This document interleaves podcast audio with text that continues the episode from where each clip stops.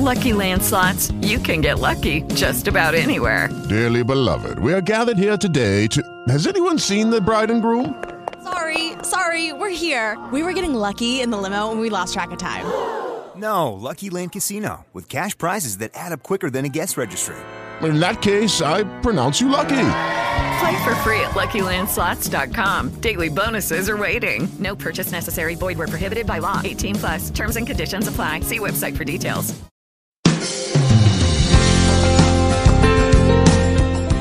Las familias migrantes experimentan desafíos particulares que les llevan al conflicto y a veces hasta la tensión en el matrimonio.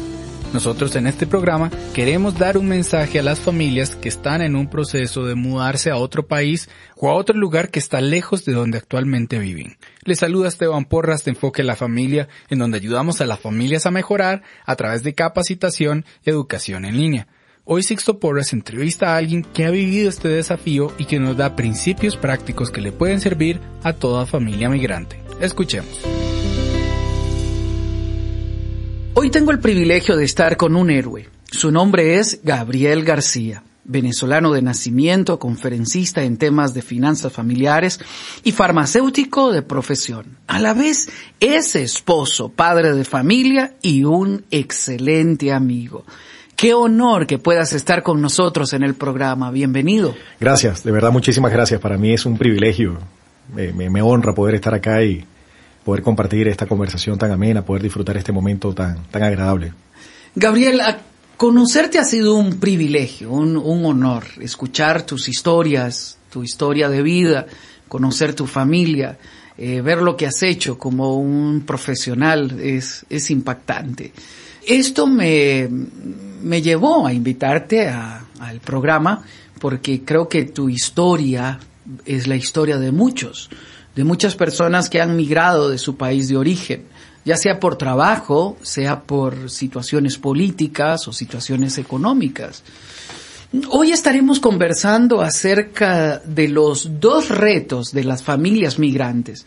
Según el diario El Tiempo, hasta el 2015, 4.7 millones de colombianos han migrado a 45 países diferentes. Eh, más de 400 mil están en condición de refugiados y otros están esperando ser recibidos en otro lugar por la inseguridad que en el pasado vivió Colombia. Gabriel, en tu caso como venezolano, ¿qué hizo que tú y tu esposa decidieran migrar? Bueno, la idea de poder migrar surgió en el corazón de mi esposa desde hace dos años, desde hace un tiempo, y ella, ella ella me empezó a inquietar, me empezó a plantear la idea por la situación que estamos viviendo en el país, eh, donde las condiciones económicas y sociales, la inseguridad, pues nos estaban presionando. Ya no escuchábamos que robaron, atracaron o secuestraron al amigo del amigo, sino ya comenzó a ser al amigo y, y de un tiempo acá ya comenzó a ser a un familiar.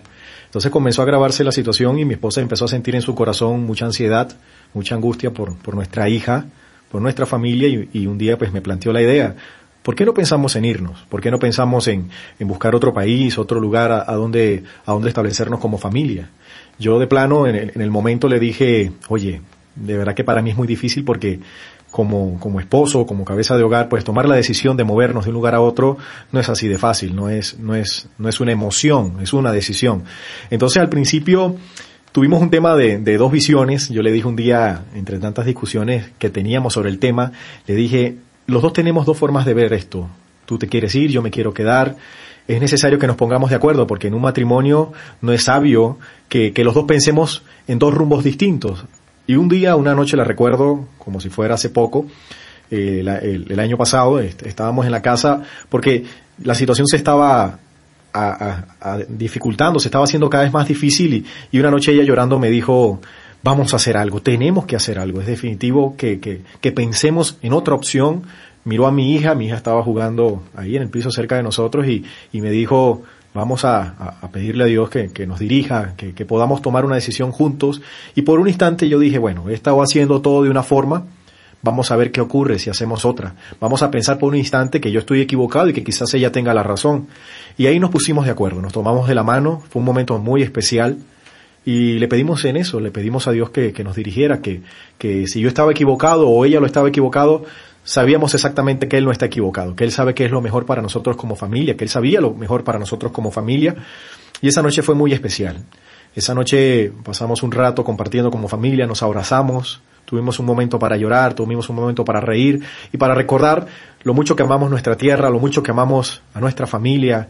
Y yo cedí, yo dije, bueno, si Dios quiere, Él hará. Las cosas se darán.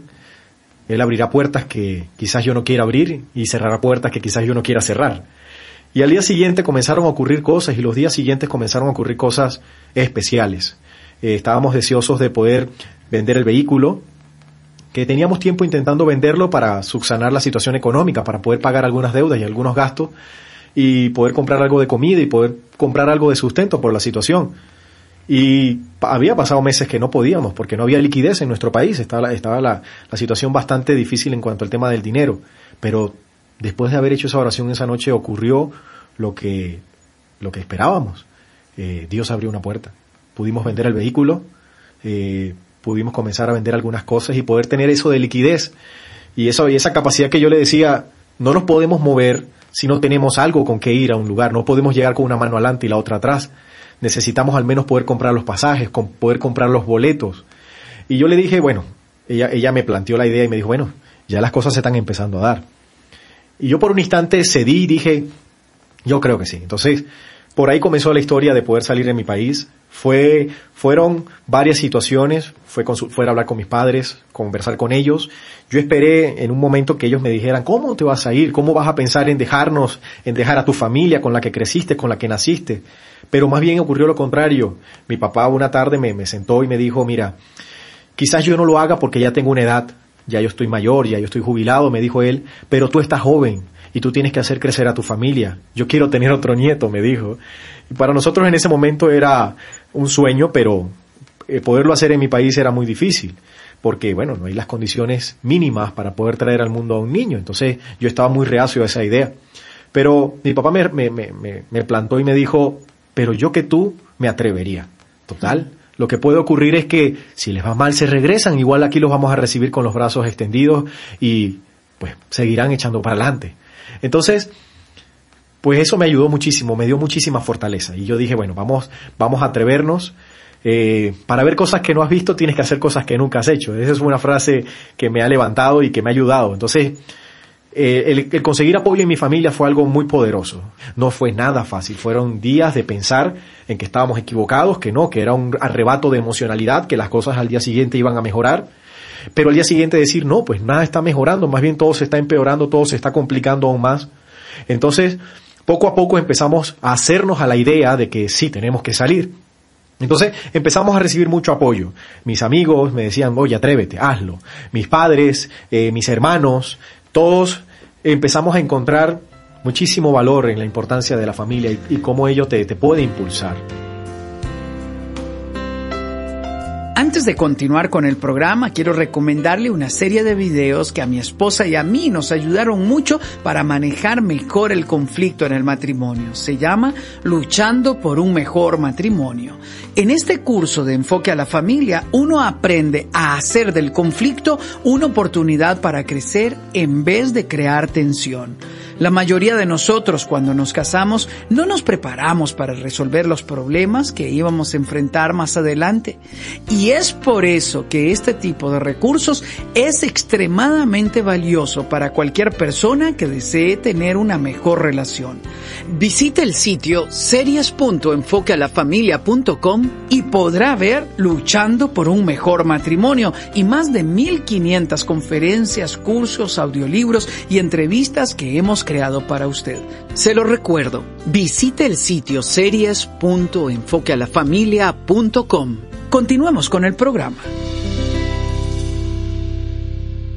La familia debe moverse junta donde estamos de acuerdo, donde sentimos paz que debemos de hacerlo, a pesar de que es una decisión difícil porque estás dejando tu lugar de origen, tu pueblo, tu ciudad, tu país, el que tanto amas, venís de una familia estable, con padres, hermanos, eh, que están arraigados ahí, es dejar la familia.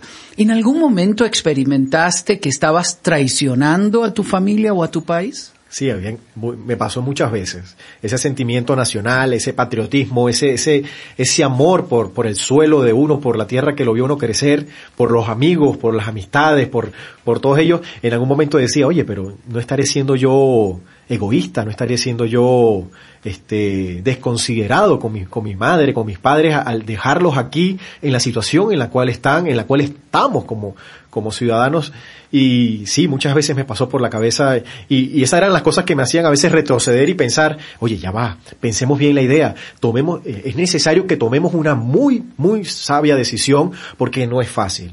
Eh, es de valientes decidir dejar la zona de comodidad entre comillas, porque es tu casa, es tu techo, es tu gente, sales a la calle y sabes quiénes somos, nos conocemos, y llegar a un lugar totalmente desconocido, con gente, con una cultura, con valores y con forma de, de actuar y, y hasta de hablar muy distintas a las tuyas.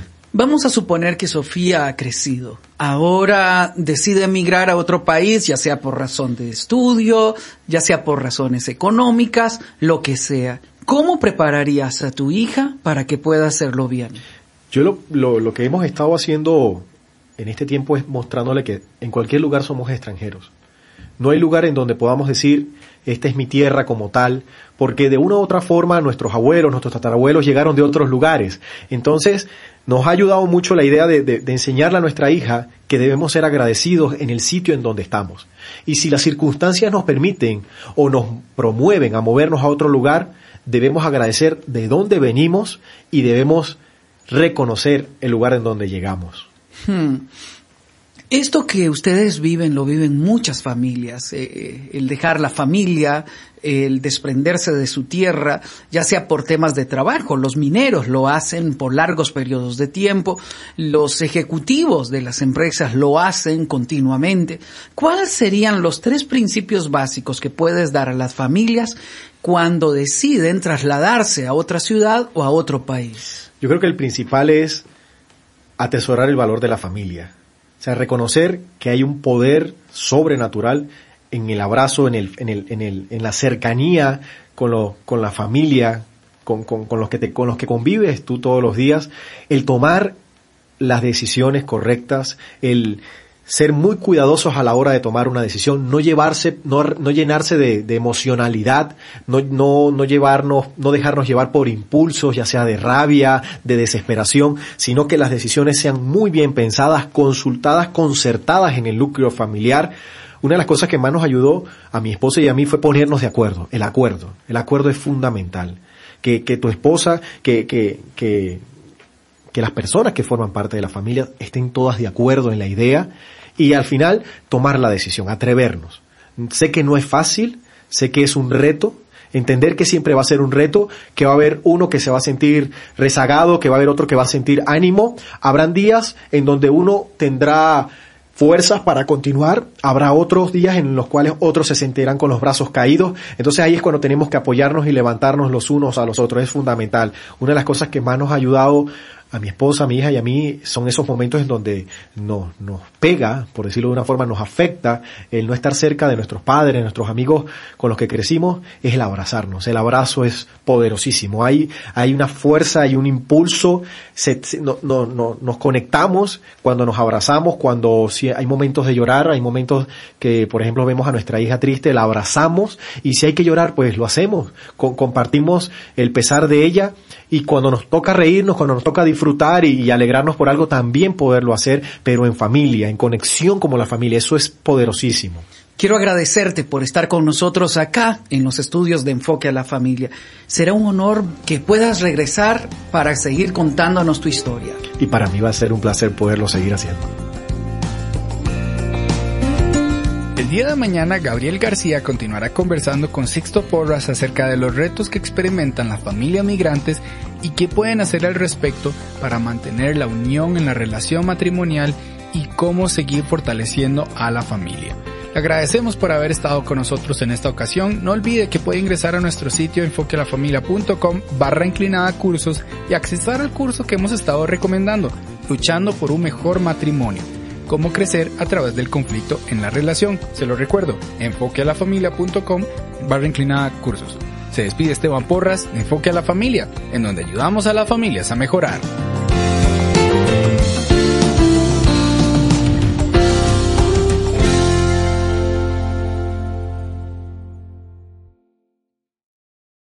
Lucky Land slots, you can get lucky just about anywhere. Dearly beloved, we are gathered here today to. Has anyone seen the bride and groom? Sorry, sorry, we're here. We were getting lucky in the limo and we lost track of time. No, Lucky Land Casino, with cash prizes that add up quicker than a guest registry. In that case, I pronounce you lucky. Play for free at LuckyLandSlots.com. Daily bonuses are waiting. No purchase necessary. Void where prohibited by law. 18 plus. Terms and conditions apply. See website for details.